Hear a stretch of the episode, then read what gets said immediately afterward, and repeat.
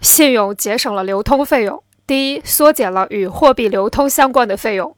信用货币可以代替贵金属进行流通，极大部分的商品交易也是通过商品，极大部分的商品交易也是通过商业票据进行，从而减少了现金结算。第二，通过信用关系抵消债券债务而不使用现金。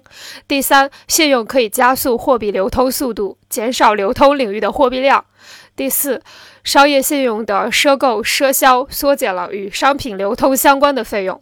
最后，它加快了资本周转，减少了货币准备金，也节约了流通资本和费用。